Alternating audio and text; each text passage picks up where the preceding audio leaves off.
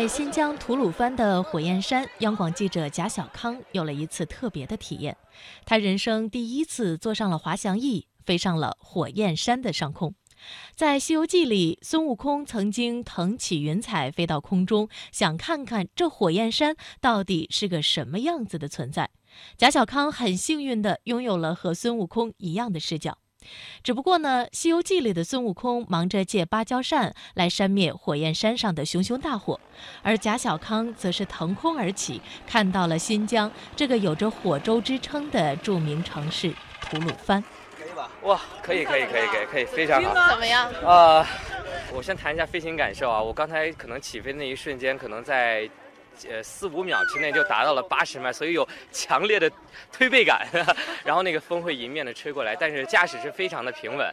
然后飞到天空之上呢，我们的平均的高度应该是在五百米左右，最高的时候上到了一千米。然后我们环绕了整个这个火焰山的景区，然后在天空上看和在我们。地上看是完全不一样的景色。首先就是区分的话，就是这边是火焰山的这个景区是荒漠，好像寸草不生啊。但是在那边是一片的农田，所以这个对比感强烈的反差特别的大。然后，吐鲁番市位于新疆维吾尔自治区中部，从空中看是天山东部一个东西横置的形如橄榄状的山间盆地，四面环山。而在盆地的北部边缘，便是赫赫有名的火焰山。每年都有大量的游客被火焰山吸引，来这里体验一下极致的热到底是一种什么感觉。这个地方全部叫火焰山，而火焰山最壮观的、最绚丽的地方是前山，后面称为后山。前山的位置沟沟壑壑的痕迹呢，也并不是猪爬子爬出来的，它是也不是水冲的，因为吐鲁番没有雨。那这沟沟壑壑的痕迹是怎么来的呢？是由于绕山运动将近火焰山。我们来过吐鲁番的，留下了很多的文学作品。我们的左手边，唐僧都是来过西域。来过火焰山在维吾尔语里被称为克孜勒塔格，意思是红山。山长一百多公里，最宽处达十公里，海拔五百米左右，主峰海拔八百三十一点七米。火焰山铜山秃岭，寸草不生，飞鸟匿踪。每当盛夏，红日当空，赤褐色的山体在烈日照射下，砂岩灼灼闪光，炽热的气流翻滚上升，就像烈焰熊熊，火舌聊天，所以有了火焰山这个名字。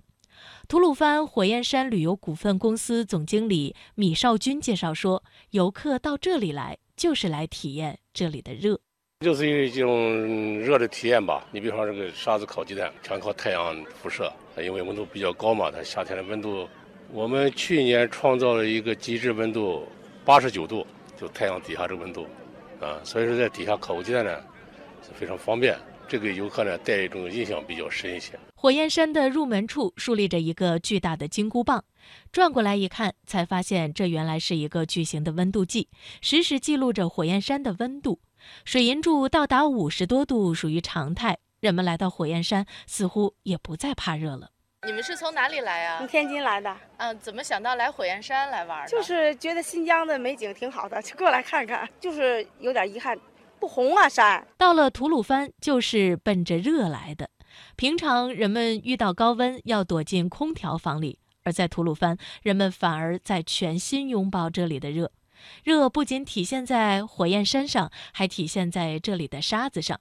这一次，央广记者黄艳玲也有了自己人生当中的第一次体验沙疗。好了，我现在刚换了衣服，要出去做沙疗。那现在看见我现在穿的这个蓝色的衣服呢，就刚换的，就是要做沙疗，好特意换的衣服。腿在下面，然后屁股这儿，头在那。我也带。我都已经觉得挺冒汗了，舒服吧？挺舒服的，热热的感觉。对，我觉得尤其脚的那一块。吐鲁番市维吾尔医医院院长沙塔尔库尔班。这个沙疗的历史比较悠久，是维吾尔医的一个一部分，就是在吐鲁番长期生活的，在吐鲁番人民，嗯，在生活当中不断的积累的一个一个一个方法，主要是在每一年的。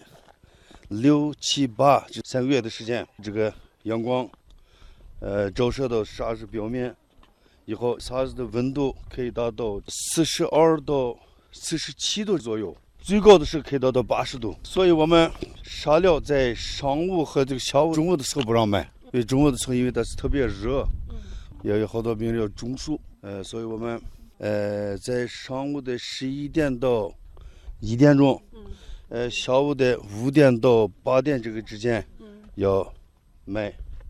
吐鲁番的沙子基本上全是黑颜色的，是因为这里面的成分是决定的。沙子的里头主要成分是铁和磁、锰等等这样金属比较多一点，所以它颜色是黑的。沙料是卖了以后，通过皮肤可以吸收那微量元素，可以吸收到血液循环，然后促进血液循环，呃，这样有一个治疗的作用。做了沙疗，出了一身透汗，感觉整个身体都轻盈了很多。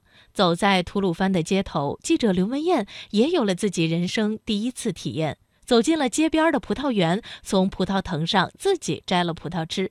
别担心，这里的葡萄可以免费进园去吃，只是不可以带走。可以尝一个吗？可以，因为这秋季葡萄糖分都已经上来了，特别甜。真的好甜哦！这个就叫无核白是吗？对，这是无核白葡萄，糖分现在都达到百分之二十二到百分之二十四了，啊，糖分是比较高的。等到采摘的时候能达到多少？现在这个糖分就已经在这个度数了。如果晾成葡萄干，它的饱满度是特别好的。那我估计等到过一阵儿的话，就会游客来采摘葡萄了，是吧？嗯，对。这边如果看到他们都会自行进来，然后观赏呀、游玩呀、采摘那样子。我有一个疑问啊，如果大家都是免费采摘的话，你们这葡萄被采摘完了怎么办？他们是可以免费品尝，但是不可以带走。对，所以这个问题应该不会那个啥。新疆吐鲁番果业股份有限公司基地管理部部长王新栋：吐鲁番呢，自古以来就是葡萄这个种植，葡萄的种植呢，要是追溯起来，大概有一千多年历史，在西汉时期啊就开始。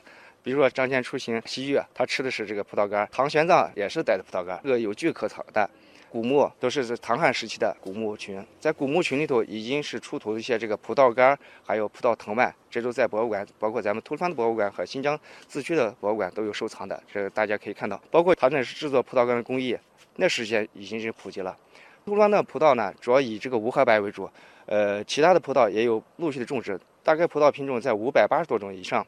啊，最主要呢还是以无核白为主。那么无核白这种呢，特别适应吐鲁番这个热土，呃，因为咱们这个独特的自然这个气候啊，以及咱们这个水土等各种环境，对这个无核白呢品质啊是非常上乘的。那么无核白葡萄有个最大的特点，皮薄、浆多、肉脆，它的这个可溶性葡萄糖含量是高于其他葡萄品类的，口感是非常好。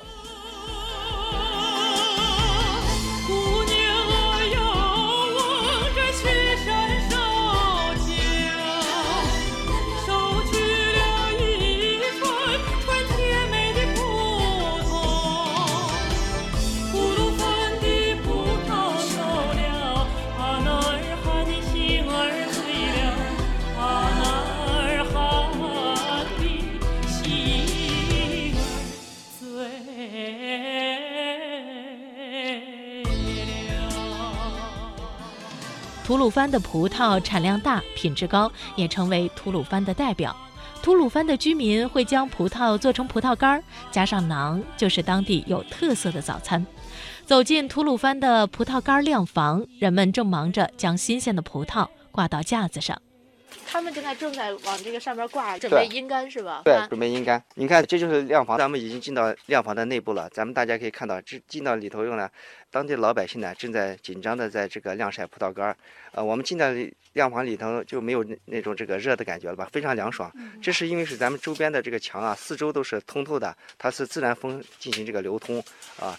咱们这个葡萄干是经过这个呃农民采摘回来进晾房，进晾房再。通过咱们老百姓这种工序去搭到这个特制的刺上，经过这个十五天左右的这个自然风的吹啊，它就会给干透，然后采摘下来，经过后一工序，就是我们在市场或者商超见的这个绿杆。大家可以看这些，这是我们已经挂在刺上面的这个葡萄。这个刺就指的是铁丝，是不是？是挂钩制成这种，相当于一个一个网状的一个格，能把葡萄呢能自然给。挂到上面，也就是我们搭到上面，通过这个风的吹干，它就会能自然啊干透。吐鲁番因为日照时间长，昼夜温差大，水果中的糖分极大程度上被保留下来。这种甜蜜的味道已经通过以葡萄干为代表的各种果品传递到了全国乃至全世界。